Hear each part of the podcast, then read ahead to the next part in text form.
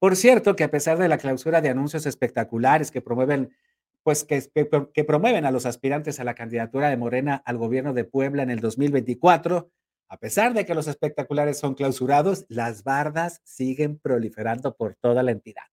El pasado viernes pudimos constatar que el secretario de Gobernación de este gobierno sustituto, Julio Huerta, también se promueve mediante modestas pintas, que por ejemplo esta que encontramos en Cuagnopalan.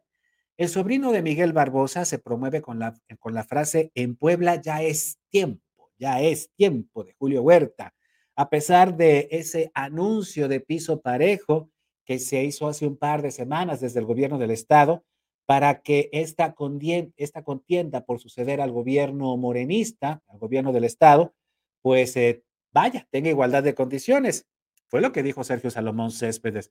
Sin embargo, las barras alusivas al secretario de Gobernación también se pueden encontrar en la capital y en los municipios conurbados, donde pues presentan un diseño distinto. Sin embargo, pues no están unificados. Los que sí están unificados son los diseños de Nacho Mier. Las bardas que publicitan una entrevista exclusiva con el diputado federal morenista pues ya tienen un diseño previsto y las pudimos encontrar en cientos de paredes en Coagnopalan, Palmar de Bravo, Palmarito Tochapan, Quecholac, es más, sobre toda la autopista Puebla-Orizaba, desde, eh, desde, la, desde, la, la, desviación hacia Tehuacán, la, cuando uno toma la, la autopista Coagnopalan-Tehuacán, o pues bueno, vienes desde allá y vas viendo en las bardas que se pueda, ¿eh? donde se pueda, aunque sea una enfrente de otra, Nacho Mier, Nacho Mier, promoviendo esta entrevista exclusiva. Por cierto que hoy el gobernador Sergio Salomón también fue cuestionado sobre este hecho y prácticamente se lavó las manos.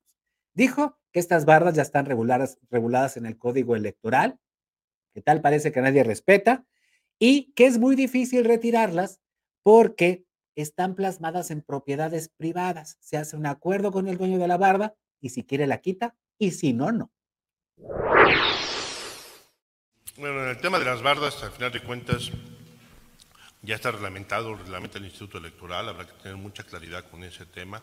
No sé si tengamos condiciones para poder regular el tema de bardas, dado que es propiedad privada y que en su momento quien da permiso para ello son los, mismos dueños de ellos. ¿no? Entonces tiene su propia regulación y en ese aspecto correrá bajo esa misma línea. ¿no?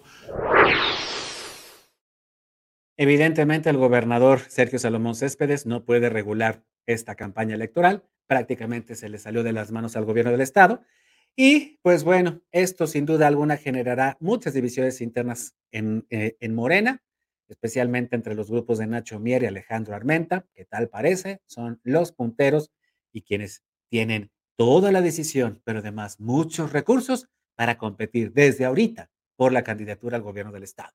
En www.contigopuebla.mx hay muchas noticias, visítanos además en Spotify, un podcast.